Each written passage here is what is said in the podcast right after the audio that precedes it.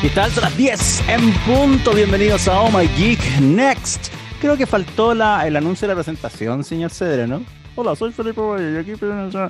Bueno, lo voy a decir yo. Hola, soy Felipe Boy y aquí comienza Oh My Geek Next. Esa es mi propia imitación de voz, creo que es horrenda. Eh, porque ya, per se, es mala. Entonces, ¿para qué hacer otra imitación? No tiene ningún sentido. Señor Gabriel Cedre, que está en los controles, un abrazo grande para usted, para allá al otro lado de toda esta virtualización que hacemos para poder llegar a cada uno de ustedes todos los miércoles a las 10 de la mañana en cada capítulo de Oh My Geek Next, aquí en nuestra querida Techis.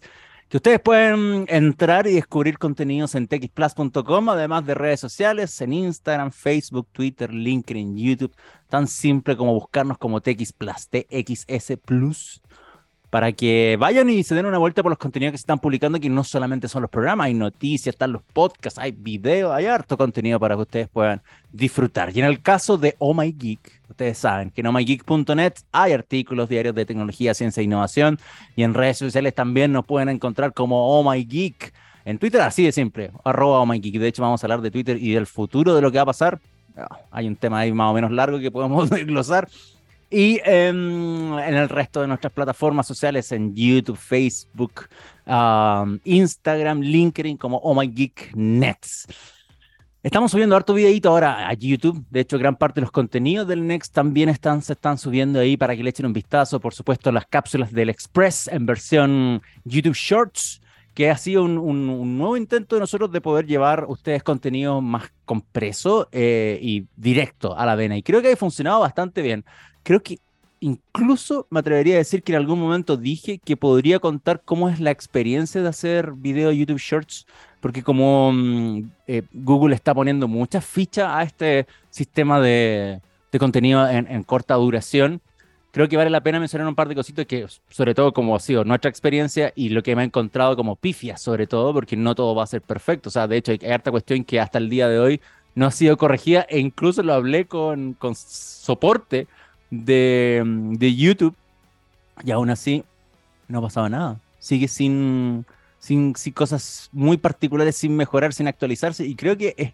es, complejo, al menos para, para uno que quiere hacer un contenido y que quiere eh, apuntarlo a cierta cosa. Cosas tan mínimas como los thumbnails, o sea, las vistas previas de los videos, si no llama la atención, nadie va a entrar a verlo. Y muchas veces pasan cuestiones que como que yo no quiero esto, Em, no quiero que se vea esto, y sigue pasando en YouTube. Es raro, es raro, porque a diferencia de otras plataformas como mm, TikTok o Instagram con los Reels, etcétera, etcétera, uno elige la, la, el thumbnail y queda eso.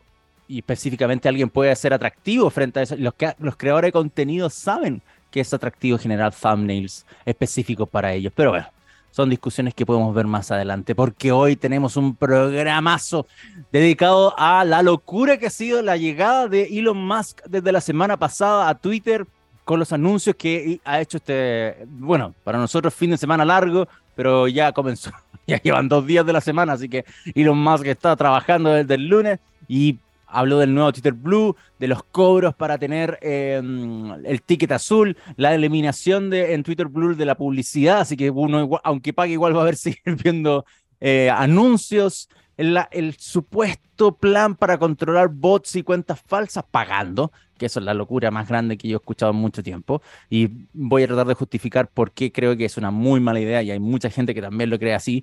Em, vamos a hablar también un poco de videojuegos, vamos a hablar de lo que está pasando con Sony la, y desde que... ¿Se acuerdan que en junio comenzó PlayStation Plus nuevo con tres niveles distintos y que la gente podía pagar distintos dinero para, para poder eh, disfrutar de una experiencia distinta de videojuegos con más títulos, menos títulos. Ah, cuestiones que obviamente eh, la gente de una u otra manera, por lo visto, no supo apreciar. Y Sony no la ha ido muy bien con, con ese tema. Y va un poquito para abajo. No digo que va mal, pero va para abajo, no va para arriba. Entonces está teniendo el efecto contrario. También vamos a hablar de qué pasa con, con los juegos que ahora son propiedad de Microsoft en PlayStation, y que son AAA, títulos AAA que Em, que está difícil porque la gente se pregunta, ¿se acaba? Porque, porque la competencia compró el estudio, eso inmediatamente significa que ya no van a llegar más juegos a mi consola.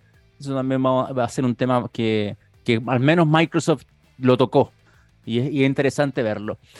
Si es que nos da el tiempo, vamos a hablar un poco de vehículos autónomos porque hay un proyecto que había mucha gente que le estaba tirando fichas y se eliminó.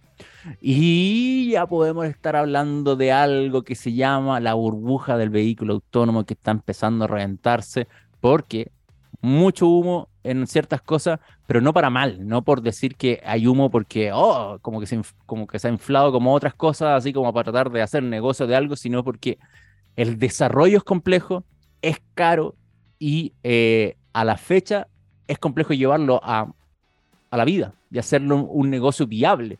Entonces, muchas de las promesas, así como lo ha hecho el propio Elon Musk con Tesla, ¿cuántas veces ha dado fechas por años para atrás y no las cumplía? Pero él sabía lo que hacía, ¿no? El general hype. Por eso eh, Elon Musk es un maestro para ese tipo de cuestiones, de, generar un hype. Y, lo, de Twitter, cuando empezó a, bajarle los precios de, de, de, acción para ver si lo compraba más barato, también es algo que había hecho antes. ¿sí? Un, es un compadre que se la sabe por, por libro, pero del libro de la poca ética simplemente, pero no vamos a entrar en detalles con eso. Pero lo, que acaba de pasar con, con 40 Post Pine, que eso es lo que quería mencionar, eh, es complejo y puede pintar eh, un camino que para otros grupos que también se han unido en la búsqueda de hacer vehículos autónomos se puede estar complicando un poco. Así que eso, pero sé que tenemos tiempo porque hoy hay entrevista. Vamos a estar conversando con Jocelyn Ramírez de Sonda sobre modernización de aplicaciones y eso va a quedar para la mitad del programa en adelante. Hoy la introducción larga, señor Cedre, me gasté seis minutos solamente en hablar lo que va a haber de programa.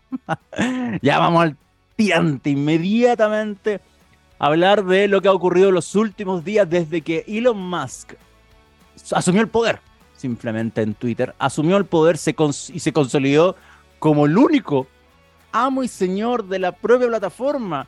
Y esto porque al llegar y, ojo, que consideremos todo lo que hay para atrás también, o sea, todo lo que ha durado por meses, lo que mencionamos acá en el programa, de lo que era la demanda, que le había puesto Twitter y lo que exigía la plataforma. La plataforma, acuérdense que no quería demandarlo por, por terminar el contrato, ellos querían que lo compraran directamente. Y ahí, en ese caso, Elon Musk, pese a todos los comentarios de como, oye, los bots y todo, y, la acción se fue al carajo y todo, y después se empezó a acusar a Elon Musk de, de hacer este tipo de acciones para poder eh, bajarle el precio a la compañía y así poder volver a ofertar un, precio menor, cosa que al final no terminó ocurriendo después de ir y venir y casi llegar, casi llegar a tribunales, porque eso se, era el, fin del mes pasado, en octubre, si es que no compraba, si es que no aceptaba la oferta oficial, o sea, si es que no, no, no es que no aceptaba la oferta, él, él ofertó.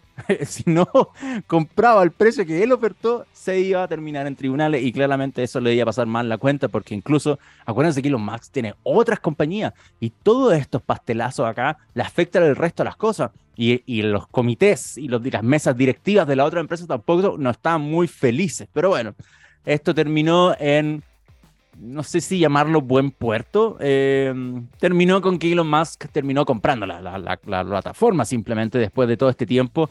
Y lo primero que hizo fue despedir a todos los directivos, a todos los máximos directivos fuera. A tres días de simplemente cerrar la operación y decir, ok, ya compré esta cosa, déjenme de joder. Eh, el movimiento fue disolver el consejo de administración y se autonombró CEO. O sea, en mi empresa yo soy el CEO de la misma y usted fuera. Y dentro de los que se fue, fue el de los que se para la casa, fue el antiguo CEO de Twitter, que el que dejó Jack Dorsey. ¿Se acuerdan de Parag Agrawal? Parag fue, cuando se fue Jack Dorsey, dijo, ok, ya me voy de esta cuestión eh, y voy a dejar a Parag Agrawal, que para mí es como el consejero que ha estado eh, y que viene del mundo de la ingeniería y que conoce bien la plataforma y lo vendió completamente. Bueno, eh, hay una claramente mala relación, eh, existió por siempre una, una mala relación entre Parag Agrawal y Elon Musk y que se mandaban tweets, de hecho, directamente en, el proceso de negociación y después cuando se iban a, a juicio. Entonces, estaba como pintado, pintado, que apenas llegaba Elon Musk, Parag agarra tu maleta y mándate a cambiar. Agarra tu cajita, mete tus cositas y salga por la puerta. Y pasó. No, yo creo que no había mucha sorpresa ahí. Lo que sí me llama mucho la atención es que simplemente dijo, oye, la cuestión es mía, fuera todos los altos directivos. Se acabó el, consejo de administración. Pero eh, obviamente la gente empezó a decir, chuta, ¿qué, está pasando? O sea, si sí. Habían rumores de que se iban a despedir gente y todo. ¿Se acuerdan que había un rumorazo que era como voy a despedir el 75% de la planilla actual de Twitter, que es un número altísimo? Sí, hubo, despidos claramente, pero la autoproclamación como el, jefe supremo y esta cuestión ahora se hace lo que yo digo, es lo que empezó a preocupar a, a los usuarios principalmente, porque es mío. Ahora Twitter es derechamente una empresa privada y a, cargo de un multimillonario. Entonces, no, no hay mucho que, que uno pueda quejarse más como, como usuario, simplemente. Entonces, como que, ¿qué más, ¿qué más uno puede decir respecto a esta situación? Aún así, Musk respondiendo a, a estas consultas de los usuarios, oye, ¿qué está pasando acá? Eh, dijo que son cambios temporales eh, y no sabemos qué tan temporales puede ser. O sea, quizás pase todo el resto de, de, este 2022 y recién el 2023 diga, ok, necesito armar un nuevo consejo directivo, administración y yo me alejo un poquito, porque acuérdense que los más tiene SpaceX, tiene Tesla, tiene Starlink, tiene una cantidad de, empresas que también le demandan tiempo y no solamente eh, las propias empresas, sino los consejos de administración que hay en esas otras empresas. Entonces, y que ya le, ojo, ya le habían repasado a Elon Musk, supuestamente, que todo este meollo, este problemón que tenía con Twitter antes de comprarlo finalmente, estaba chorreándole el resto. Entonces es mala cosa para ellos, no les gusta tampoco que más haya hecho este, este proceso. Bueno, dentro de, de, las cosas que empezaron a ocurrir durante estos días fue el tema del rumor, que es rumor entre comillas, ustedes saben que muchas veces estas cosas se filtran para ver la reacción de la gente. Y la reacción de la gente era negativa frente a cobrar 20 dólares. 20 dólares por quedarse con el ticket de verificación, que, que históricamente todo el mundo sabe que el ticket de verificación en plataformas sociales es cerrado, es malo muchas veces. Em, hay, yo me acuerdo, a ver, sin ir más lejos, el año pasado, en plena pandemia, creo que fue, em, el año, perdón, estamos en 2022, el año, el 2020, eh, había unos tweets de una, una sección de la FACH en Twitter y que no tenían la cuenta verificada y, ellos estaban tratando de, desmentir algo que se había rumoreado y yo agarré ese comunicado y, lo, y lo, compartí y dije, oye, pero esta es la cuenta oficial de una institución eh, militarizada de, nuestro país y no, no es verificada. Entonces, hay, y tampoco ellos no podían participar de la verificación y nunca tampoco Twitter se preocupó de esto. Y, y pese que era todo lo contrario, ¿ah? según el discurso bonito, era como nosotros nos preocupábamos de que las entidades gubernamentales, entidades que son eh, partícipes de, de las sociedades del país, va a estar verificada para que la gente no se confunda. Nunca pasó eso. Entonces, el sistema ya era malo. Las verificaciones siempre han sido un asco. Elon Musk, eh, de hecho, fue mucho más eh, categórico en decir que eran, disculpen el francés, eran una mierda directamente los sistemas de verificaciones, pero aprovechó de repasar a la, gente que, la, que tiene una verificación en una plataforma social, en este caso la del Twitter, eh, son señores, como los señores. Entonces, ahí después se manda un comentario súper extraño y aquí pero quiero empezar un poquito a analizar para abajo lo que significa, lo, dónde se está metiendo Elon Musk. Porque Elon Musk es un ingeniero, es un, es un empresario, es una persona que eh, ha hecho una fortuna absurda en base a los productos y proyectos que él ha liderado y ha empezado a trabajar, no solamente los que tiene actuales, ¿se acuerdan de PayPal? Más que es uno de los cofundadores de PayPal. Entonces es un tipo que ha sabido construir una carrera en base al, al, mundo empresarial. Pero eh, si ustedes me preguntan a mí, una plataforma social tiene otro tipo de responsabilidades otro tipo de responsabilidades. Y comunicacionalmente, por sobre todas las cosas, más que el propio negocio en sí o la ingeniería, porque hoy en día la web actual, no me refiero a Twitter, sino la web, la construcción del Internet hoy está súper evolucionada. Entonces, decir como que no se puede hacer esto es casi mentira. Como que ya estamos en un punto que muchas cosas se pueden realizar. Entonces, dentro de este repaso que hizo Musk de los, de los, porque se colgó de este tema de, la, de las verificaciones, eh, tuvo ahí un encontrón, incluso a ver con quién está, porque tuvo, empezó a responder durante estos días sobre el sobre el, eh, el tema de las verificaciones y tuvo un encontrón con Stephen King. Tuvo un encontrón con Stephen King en Twitter, que Stephen King dice, 20 eh, dólares para mantener el, el, ticket azul. Fuck that, le dijo, ellos deberían pagarme. Y ahí los más le pone, pero es que tenemos que pagar las cuentas de alguna manera. Le pone, we need to pay the bills somehow. Eh, Twitter no puede existir solamente en la publicidad. Dice, ¿qué te parece? How about 80 bucks? O sea, 8 dólares. Y de ahí quedó el statement de que Twitter Blue, que era la plataforma pagada de Twitter, o sea, la suscripción que tenía la plataforma y que no está activa en nuestro país. Ahora cuando estaba en Las Vegas, a mí la aplicación se me activaba Twitter Blue y, y yo podía ver qué ofrecía la plataforma y todo, pero aún así no lo podía activar porque eh, sabe que mi cuenta es chilena. Entonces, como que me mostraba lo que podía hacer, pero no podía activarla. Pero acá en Chile ni siquiera se ve ese proceso de Twitter Blue, no, simplemente no existe. Pero ahora este, esta evolución del, del sistema de pago va a incluir algo, y esto es lo que creo que es un error, pero garrafal, que toda la gente se verifique pagando. No entiendo eso por ningún lado. No entiendo por qué vamos a verificar gente por pagar. Y, digo gente entre 8000 comillas, porque yo, por ejemplo, puedo tener 10 cuentas falsas verificadas entonces si pago los 8 dólares. Y, y según Elon Musk, dice que esto, porque, cáchese el comentario que se mandó. Poder para el pueblo, lo escribió así, ¿ah? Poder para el pueblo, Twitter Blue, 8 dólares al mes. Pero esa es la bajada más empresarial y ordinaria que he escuchado mucho tiempo.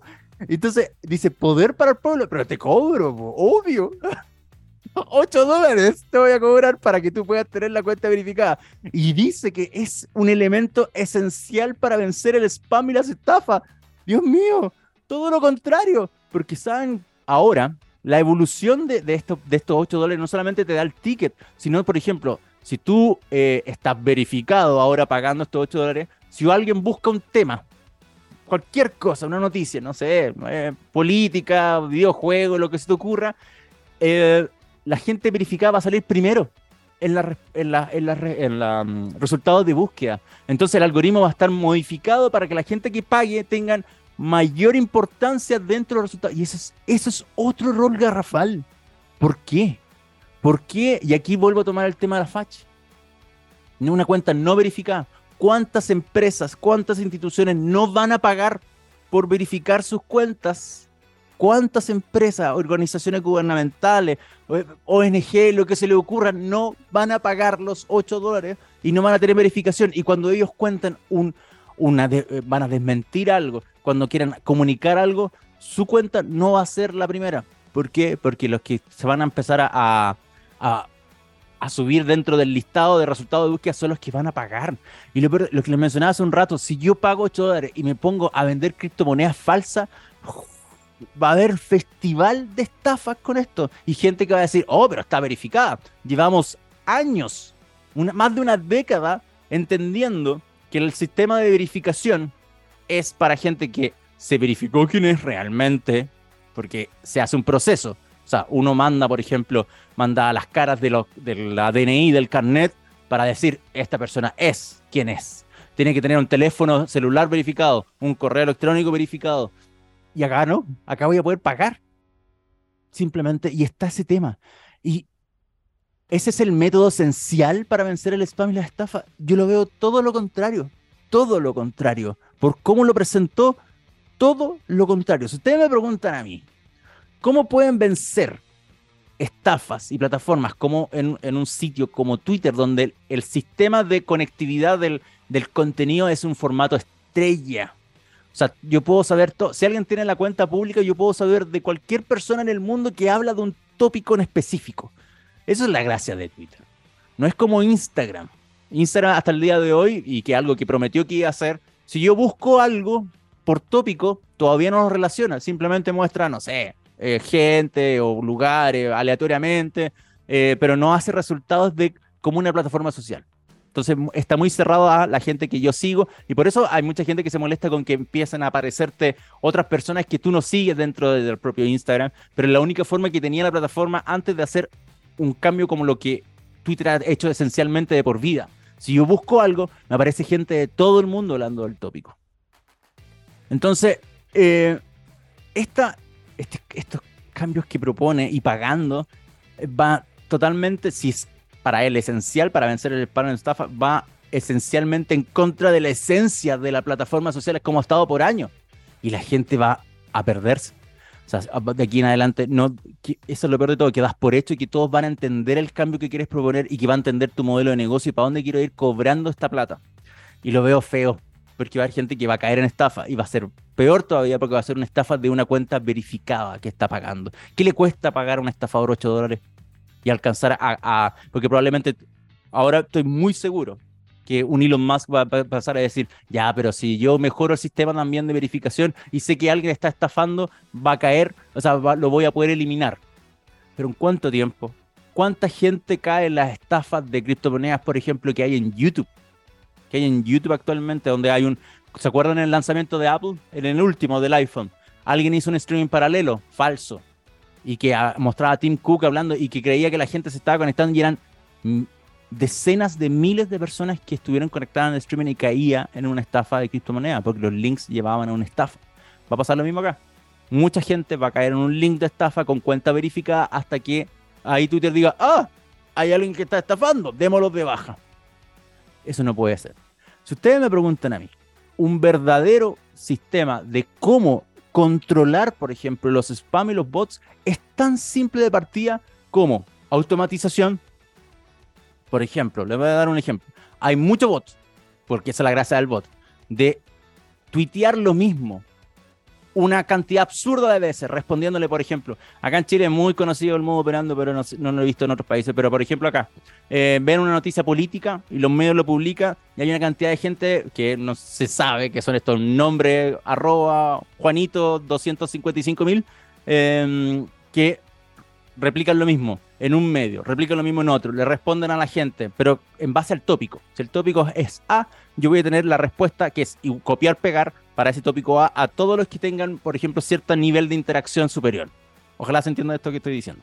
Entonces, si Twitter fuese lo suficientemente inteligente para decir, esta gente está spameando, inmediatamente congelo la cuenta, no la elimino, la congelo para entender qué está pasando y pido verificación. Y la verificación sí o sí tiene que ser por teléfono. Twitter no exige verificación de teléfono, no exige verificación de teléfono. Por eso tiene una alta cantidad de bots, porque no exige verificaciones de humanos. Simplemente alguien se hace un Gmail, Juan 1, Juan 2, 3, 4, 1000, 2000, un millón. Y me hago una cuenta y va, spam, spam, spam, spam, spam, bot, bot, bot, bot, bot. Eso es todo. No, córtenla. Con la, es, la, cuestión más sencilla es verificar si es que alguien es un humano, no cobrarte 8 dólares. Ay, lo más Yo creo que hay gente como tú que cuando tiene mucho éxito, plata, se, se hacen una sobre. Eh, son tan confiados en sí mismos que se vuelven arrogantes, eh, ciegos y después fallan. Pero yo no sé si esto lo está haciendo a propósito por todos los comentarios que tenía con su ex eh, señora o con otros amigos de cómo destruir la plataforma social, o porque realmente tienes tanta plata que voy a empezar a jugar a ver qué hace la gente, como un experimento social. No sé, pero aún así, te metiste en un cacho súper grande y que va a chorrearle sí o sí, porque ya te lo dijeron tus propios consejos directivos de la otra compañía, que todo lo que estás haciendo te va a generar mala reputación, y te va a chorrear en el resto de la empresa. Así que es complejo lo que empieza a abrir la boca Elon Musk a empezar a aplicarla ahora en Twitter como CEO supremo, único y original. Eh, eso es por un lado lo de lo de um, Twitter Blue, del nuevo Twitter Blue, que lo encuentro una, una cosa ah, rarísima. Bueno, em, lo divertido es que ahora vamos a ver cuáles son los bots más caros y los más baratos. ¿Quién puede pagar más? ¿Quién puede pagar menos? También va a ser muy interesante ver eso. Y lo otro es que si lo encontré bueno, esto sí lo encontré bueno porque no todo es malo, Elon Musk, eh, que salió un rumorazo, otro de los rumorazos, y que se va a ver un, paywall de vídeo. Eh, de vídeo, le dije en inglés, de video. Un paywall de video de como tipo... Porque ustedes saben que Twitter está lleno de porno. Está lleno de porno eh, porno casero, porno profesional, como quieran llamarle, de, de profesional me refiero a que, que, que sea actrices o actores pornos conocidos, está lleno de porno. Entonces eh, hay algo ahí que se puede aprovechar como tipo OnlyFans y cobrar por contenido que es, que para Twitter específicamente y la gente está suscrita a un actor porno, una actriz porno, y, está el formato de paywall en, en, video, que sí me parece una buena idea. Eso sí es una buena idea para hacer, eh, para poder sacarle un poco más de plata, porque Twitter no crece. Twitter no crece hace mucho tiempo que no crece. Entonces claramente Moss dijo, me gasté todo este chorrada de plata y ¿qué saco si no voy a...? tengo, tengo un activo que es gente, pero ¿cómo lo hago negocio? Y ahí hay un formato bueno. Lo del Twitter Blue, eh, yo encuentro que Twitter Blue es una opción, pero la de la verificación, mezclar ingeniería o, o servicio, herramientas dentro de un servicio versus lo que es esencial para una plataforma social, que es el contenido la información, y llevarlo, mezclarlo como si todo fuese un negocio, eso es una terrible idea. Y esa estupidez de poder para el pueblo por 8 dólares al mes es el tweet más ridículo que te escuchaba, que te leí en mucho tiempo. Yo sé que Elon Musk está muy preocupado de lo que estoy mencionando ahora. Pero aún así, eh, que no nos pase la cuenta. Que no nos pase la cuenta porque esto puede ser el pie, porque yo creo que está más Zuckerberg mirando esto eh, con todo los, de mm, TikTok también están viendo todo lo que puede ocurrir en, esta, en este culebrón, como le dicen los españoles que hay eh, respecto a esta situación. Me alargué mucho, sí, pero bueno, vamos, ya digo, no está invitada, ¿no, señor Cedre? ¿Todavía no? Sí, ya está conectada, ya. Em, vamos a la primera canción del día de hoy el señor Cedres me preparó una efeméride musical muy, muy linda que tiene que ver con Foo Fighters. Porque un 2 de noviembre de 1999 Foo Fighters publicó el tercer álbum de estudio que es There Is Nothing Left to Lose, siendo el primer trabajo con la disquera BMG. Y de ahí en adelante, forrado como em, controlador de TX Plus. Así de forrado estaba. Entonces, eh, el disco debutó en el número 10 en Europa, como en el Reino Unido, y así fue expandiendo fans con hits como Learn to Fly, Stack Actors, Breakout y Next Year. Así que para conmemorar el aniversario de este discazo, de este tercer álbum de Foo Fighters, vamos a escuchar a Breakout. Un tema que ya les voy a dar un dato rosa inútil. Fue una de las primeras canciones que yo toqué en vivo en mi vida con una banda de colegio. Tengo registros de eso, pero jamás van a ser de helados. Foo Fighters, Breakout, el primer tema en este Oh My Geek Next. Y al regreso, vamos con esta entrevista con Jocelyn Ramírez. Vamos y volvemos. Ahí pasaba Foo Fighters con Breakout, recordando este 2 de noviembre de 1999, cuando la banda publicó su tercer álbum de estudio y que incluía este hitazo, incluye, y que también incluía Learn to Fly, uno de los videos probablemente más recordados que tiene Foo Fighters en su época, pero bueno. Ay, como he hecho de menos esa banda. Ojalá, ojalá tenga una reinvención. De una u otra forma, ojalá tenga una reinvención después de todo lo ocurrido. Vamos a pasar a la entrevista del día de hoy. Creo que ya está en pantalla. Señor Cedres, confírmame muy bien. Jocelyn Ramírez, manager regional de Digital Business en Digital Consulting de Sonda. ¿Qué tal, Jocelyn? ¿Cómo estás? Hola, Felipe. Ah, muchas gracias por el espacio. Yo estoy muy bien, muy animada, muy entusiasmada. Me encanta estar acá, compartir con ustedes. Una rica conversación, vale la pena, además, una temática que a mí me encanta, me apasiona. Así que feliz, feliz de compartir con ustedes. Excelente, muchas gracias. Porque hoy vamos a estar hablando de modernización de aplicaciones. Eh, ¿A qué nos referimos con eso? No hablamos solamente de aplicaciones móviles, por supuesto, para que la gente también se vaya dando una idea. Hablamos de aplicaciones en todo tipo de entorno, principalmente en el empresarial donde tú te manejas. ¿Y qué va a pasar con, con lo que la gente está haciendo hoy?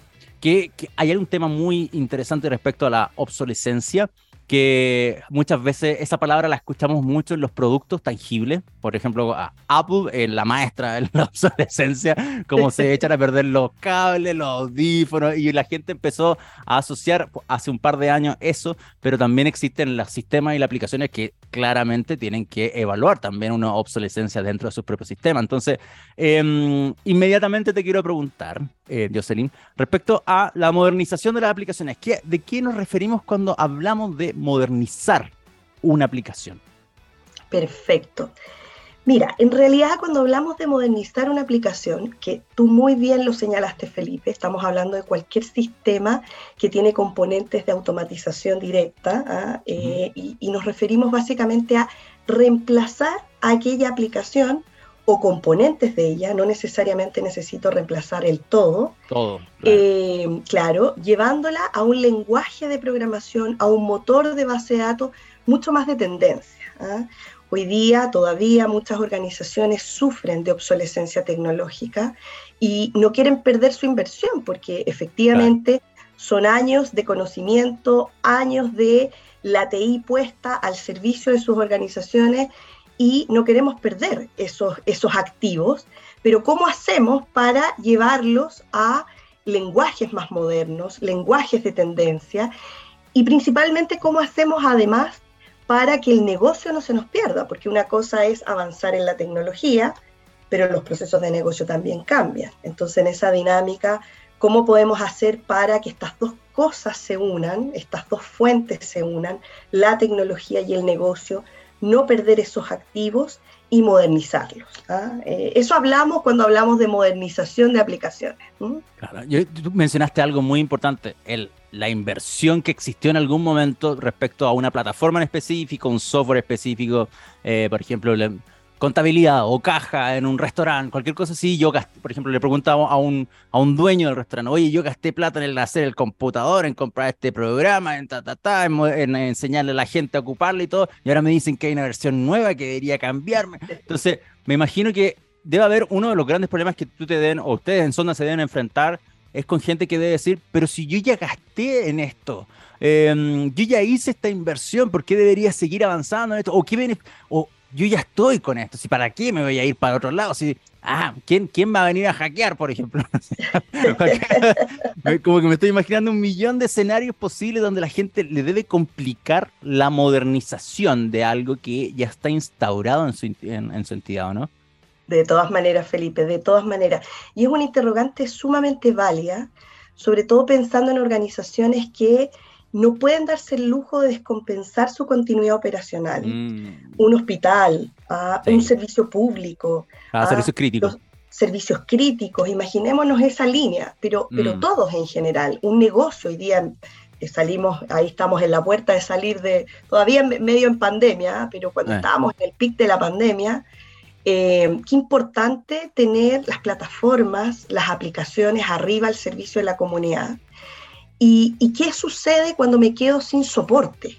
Porque una máquina falló, porque todavía no aspiro a tener estas aplicaciones en la nube, por ejemplo, eh, porque al carecer de obsolescencia, la obsolescencia es un escollo muy abrupto para las organizaciones, porque no me permiten avanzar al ritmo que las tecnologías hoy día están avanzando y que nos permiten o nos otorgan beneficios que son trascendentales. Tú mencionaste uno, ¿ah? la seguridad cómo hacer que, no, que yo no eh, incurra en eventos de ciberseguridad anómalos si no tengo las aplicaciones actualizadas, no solo en versionamiento, no solo en dispositivos, sino en toda la componente de aparataje del negocio. ¿ah? Eh, en ese sentido, yo te diría, Felipe, que los beneficios así directos de modernizar una aplicación eh, son medios evidentes algunos. La continuidad operacional, la mantención de esa continuidad es uno por sobre todas las cosas.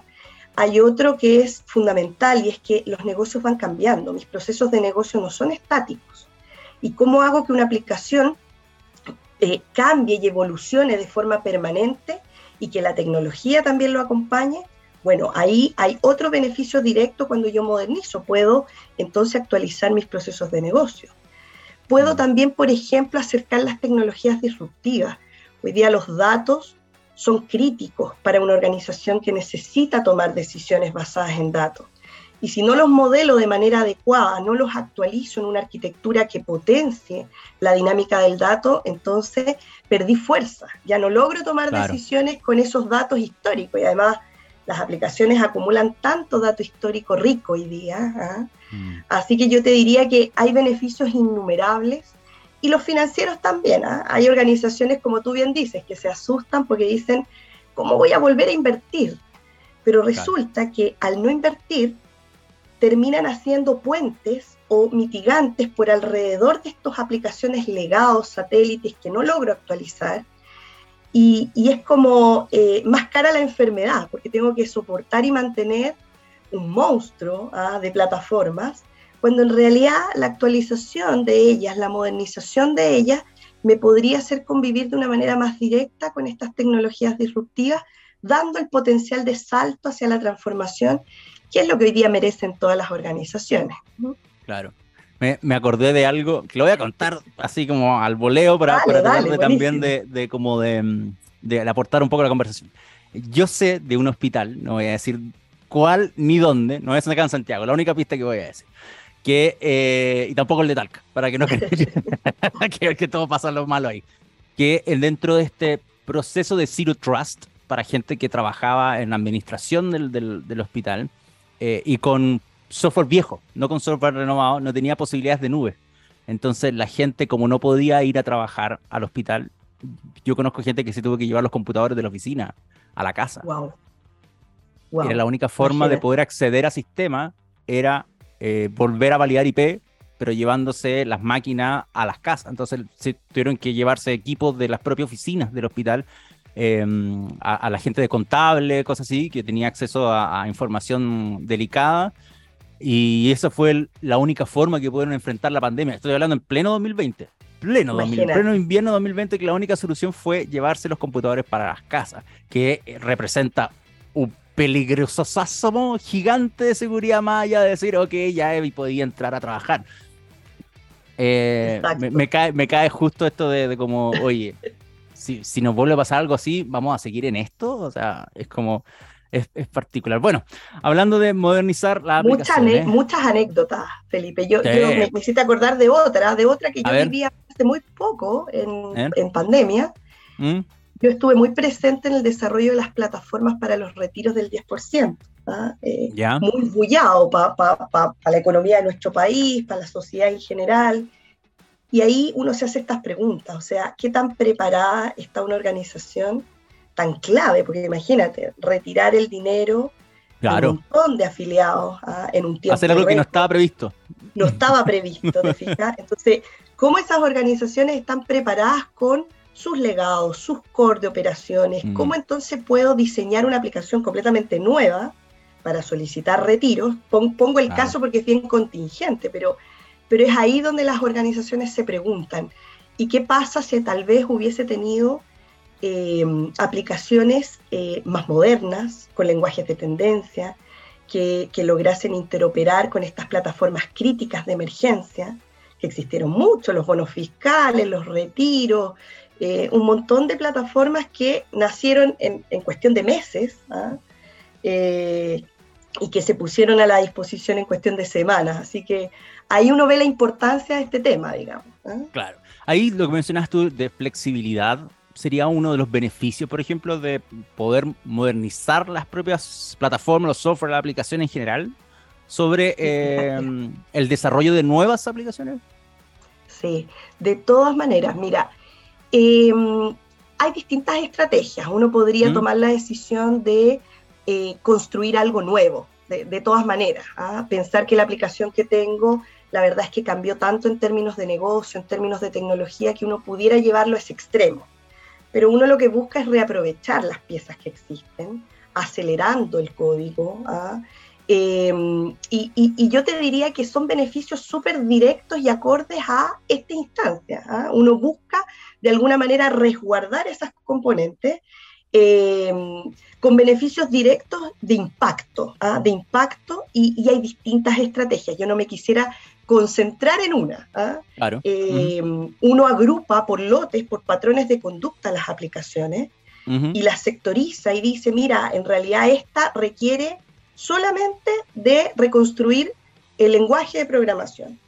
Otra eh, va directo a reconstruir el negocio. ¿ah? Y así vamos sumando eh, activos en pro de una decisión más corporativa. ¿ah? Claro. Eso. Oye, y, no sé si se te ha pasado a ti, ¿ah? pero me imagino también que para alguien que, dice, ok, yo me gustaría modernizar mi aplicación porque quiero incorporar otros modelos de negocio, otros módulos que me gustaría dentro de mi organización. Manda a saber tú lo que se recuerda. Es un caso muy hipotético este. Pero, por ejemplo, dice, pero el look and feel no me lo pueden cambiar. La interfaz tiene que seguir siendo así. Porque la gente con la que trabajo ya no puedo volver a darme. Porque, por ejemplo, mi, mi problema es ese. Mi prioridad es que esta cosa no pare. Y si yo lo cambio el entorno gráfico, por muy mínimo que pueda ser, voy a tener que volver a enseñar a la gente y eso me significa días, semanas de tener gente parada haciendo su pega. También me imagino que es parte de, de, que, de lo que las empresas, la gente, de los desafíos para ustedes, porque ustedes son los, a la larga pueden ser en la contraparte. O sea, alguien llega, les dice, Sonda, tengo este problema, hagan esto, ¿pueden hacerlo? Sí. Estos son los pasos, bla, bla, bla. Me imagino que también que hacer algo así, ¿o no? Por supuesto, no. De todas maneras, mira, la mirada de modernización es integral. Las interfaces de usuario, por supuesto que son críticas. A veces uno convive con elementos regulatorios, donde la interfaz gráfica no puede cambiar, donde los datos son mm. críticos, los antecedentes que uno deriva. Por eso es que eh, la atención de modernización uno la concentra en el desacople. Uno mm. toma la aplicación y la va descomponiendo de tal manera que provoque eh, los efectos que uno espera. A veces uno espera cambiar las reglas de negocio únicamente porque el negocio es el que cambió. A veces otro espera de alguna manera cambiar las interfaces gráficas porque quiero llegar a ese tipo de usuarios distintos, con un comportamiento distinto. Eh, a veces necesito hacer el todo.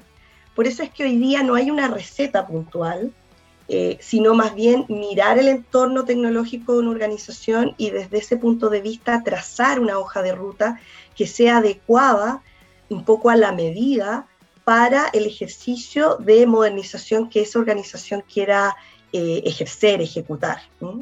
Claro. ¿Tú ves como una solución también el, hecho de, dejar de lado un poquito el, desarrollo in-house para pasarse al que ofrecen empresas tercerizadas y que son módulos completos? Entonces, a decir, me preocupo de la de, que la obsolescencia o de las actualizaciones, porque en realidad yo pago por esto y el, que me ofrece el servicio es el que actualiza todo eso.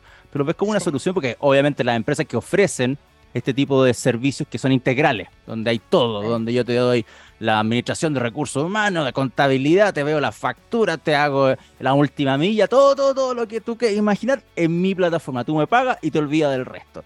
¿Lo ves como una solución? Porque obviamente eh, hay gente que, sobre todo para la pyme, puede ser fácil y cómodo.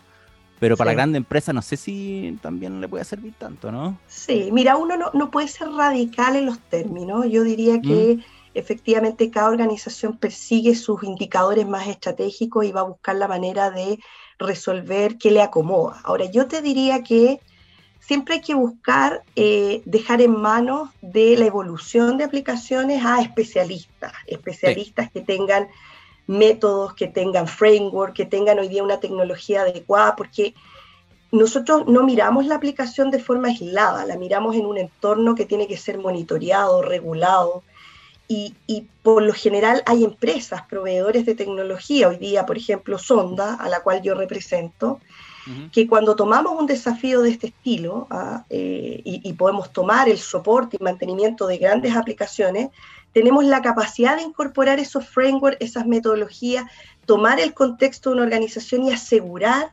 resultados y capacidad que van eh, eh, en el ritmo de la operación. O sea, Hoy día eh, se habla de soportes nocturnos, de recorrer piezas que puedan tener defectos eh, y que uno pueda levantar la mano y alertar al cliente de forma preventiva y decirle, oye, mira, esta pieza necesita ser evolucionada, vas a caer en obsolescencia, asegúrate que esto no ocurra, porque lo que yo veo es que muchas organizaciones recurren a estas instancias con hechos ya consumados, cuando los eventos se dieron cuando la máquina dejó de ser soportada, cuando la aplicación eh, se fue el profesional que tenía el conocimiento, que pasa muchísimo, ¿ah? eh, y me quedé sin eso, ese programador que tenía el conocimiento. Entonces, ¿cómo lo desplegué en, un framework armado con gente que tenga esa capacidad de, de ver las cosas de una manera distinta?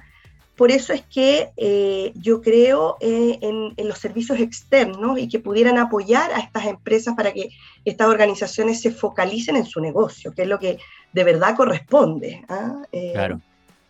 Eso, eso te podría comentar, Felipe. O sea, yo creo que ustedes como sonda a larga, al impulsar estos procesos de modernización, uno son el apoyo, como tú dices, y, otro es la anticipación a eventos desagradables que eh, me imagino que gran parte de modernizar una plataforma es como ya no tienes que sufrir cuando pasa, sino anteponerte a la situación y poder, y, es parte de lo que ustedes me imagino también ofrecen a la larga como servicio para poder eh, llevar a cabo y entender lo que la empresa y la organización están requiriendo hoy en día, no solamente el, hecho de lo que mencionamos hace un rato, de, tener que frenar la operación para poder modernizar esto, sino también hacer todo em, cíclico y que, no, y que no frene.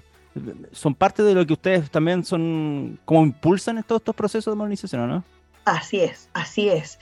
Con, con evitar las dependencias. Mm. Em, el mercado TI está en mucho movimiento, en un movimiento constante sobre todo en la gama de profesionales. Y yo veo mucho que se acercan organizaciones, clientes, donde me señalan, mira, la dependencia que tengo en el conocimiento es estricta y absoluta, y eso es lo que no puede ocurrir. Uno, no quiero estigmatizar los lenguajes de programación, pero voy a dar un ejemplo. COBOL es un lenguaje de programación que por décadas eh, funcionó y sigue funcionando, es muy estable. Pero ¿por qué quiero modernizar un COBOL, una pieza eh, construida en COBOL? Eh, porque hoy día uno mira el mercado y tengo pocos cobolistas, ¿ah? eh, hay pocos programadores en COBOL. Entonces, ¿cómo hago para llegar a la tendencia, integrarme con esas tecnologías disruptivas, no depender de, externos ¿ah? o, de un propósito de conocimiento muy puntual, donde también el recurso económico es escaso, mientras menos personas los costos se disparan, te fijas, entonces, hay una serie de implicancias que no son una, son muchas, son múltiples, eh, que promueven un poco el que yo tome el entorno operacional que tengo y ojalá pueda modernizarlo en sus capas completas, aprovechar hoy día el dinamismo en la nube, ¿ah? que es una cosa que por, algunos años ya viene muy en boga y, todos queremos aprovechar el pago por consumo, ¿te fijas? Entonces, ¿Cómo lo hago para aquellas aplicaciones que no están listas para ser desplegadas en la nube? Mm. Así que yo, te diría que los beneficios son múltiples y, yo creo que las organizaciones tienen que atreverse a dar el paso. Estos, este efecto de la modernización, también te diría, Felipe, que no es, no es totalitario. Las, las, organizaciones pueden ir por parte, pueden definir y definir en conjunto con un proveedor tecnológico como Sonda el cómo dar el primer paso. ¿ah? Nosotros hemos hecho ofrecimientos que van desde modernizar un par de aplicaciones, vivir la experiencia y luego ir eh, progresivamente modernizando el resto de las piezas, mirar cuáles son los efectos críticos, porque acá también dependemos de estrategias. Eh, ah, esto no es modernizar una aplicación, ponerla en producción y me olvidé. O sea, la verdad es que tengo paralelismos con la aplicación antigua, tengo que hacer mucha certificación y pruebas, porque la idea es no descompensar la continuidad, que la gente, el usuario, el usuario final, no tenga efectos, que sea súper transparente para él la modernización. Excelente. Jocelyn Ramírez, manager regional Digital Business en Digital Consulting de Sonda, muchísimas gracias por acompañarnos esta mañana.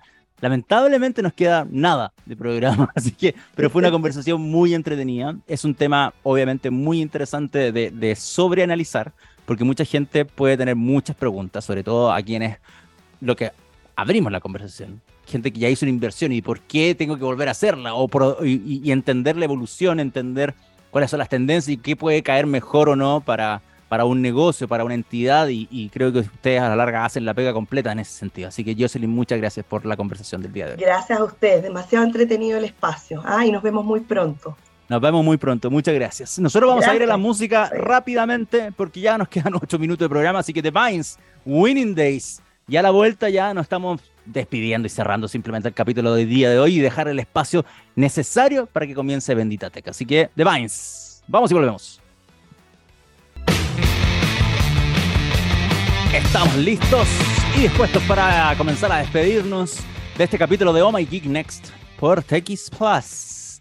Gente querida, no me queda mucho tiempo, solamente voy a mencionar rápidamente el tema de Sony, de PlayStation, porque salió el informe financiero de la plataforma y si bien Sony aumentó sus ingresos en un 10%, la, desde que comenzó el relanzamiento de PlayStation Plus con los tres niveles de PlayStation Plus, las suscripciones bajaron.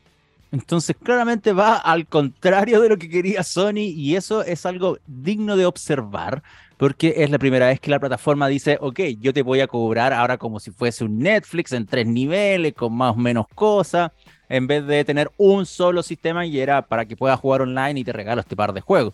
Entonces, eso em, cuando se anunció, yo me acuerdo perfectamente que se generaron muchas dudas. Yo me acuerdo haberle preguntado a Sony varias cosas que eran las que más se preguntaban en redes sociales. Hicimos una publicación respecto a esas dudas. Por ejemplo, cosas tan simples como si yo pagué un año de PlayStation Plus del básico y me sumo el premium, pago la diferencia y si es viceversa, me devuelven plata o me dan más tiempo, ¿cómo es la cosa? Entonces, todas esas dudas no estaban anunciadas al principio. Y yo me imagino que gran parte de esa mala comunicación le pudo haber pasado en contra a Sony y eh, lo que informaron que pese a este aumento de las ganancias en un 10%, las suscripciones de Sony, que ojo, son eh, casi el doble de las que tiene Xbox con Game Pass, por solamente mencionar ese dato antes de, dar la cifra, de 47,3 millones bajó a 45,4. Todo esto desde que se comenzó con este relanzamiento de PlayStation Plus y que claramente son malas noticias.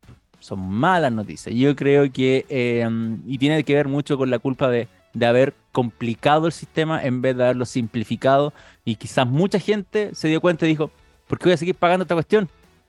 ¿Cuál es el beneficio de esto? Y, muy probablemente gente que seguía pagando por esta cosa, con el relanzamiento se dio cuenta que ni siquiera lo ocupaba, ni siquiera jugaba online probablemente. Así que terminó por dándose baja. Yo creo que por ahí está esa fuga de 2 millones de personas. Anda por ahí. Pero bueno, veamos qué pasa en el futuro, cómo termina el año y cuál va a ser el, informe próximo de aquí al 2023, si es que remontó algo o no en las suscripciones. Pero eh, es interesante ver que hice un evento, hice un bombo, comuniqué esto, eh, con todo a mitad de año, para que la gente baje y no suba. Complejo. Ya, señor, vámonos.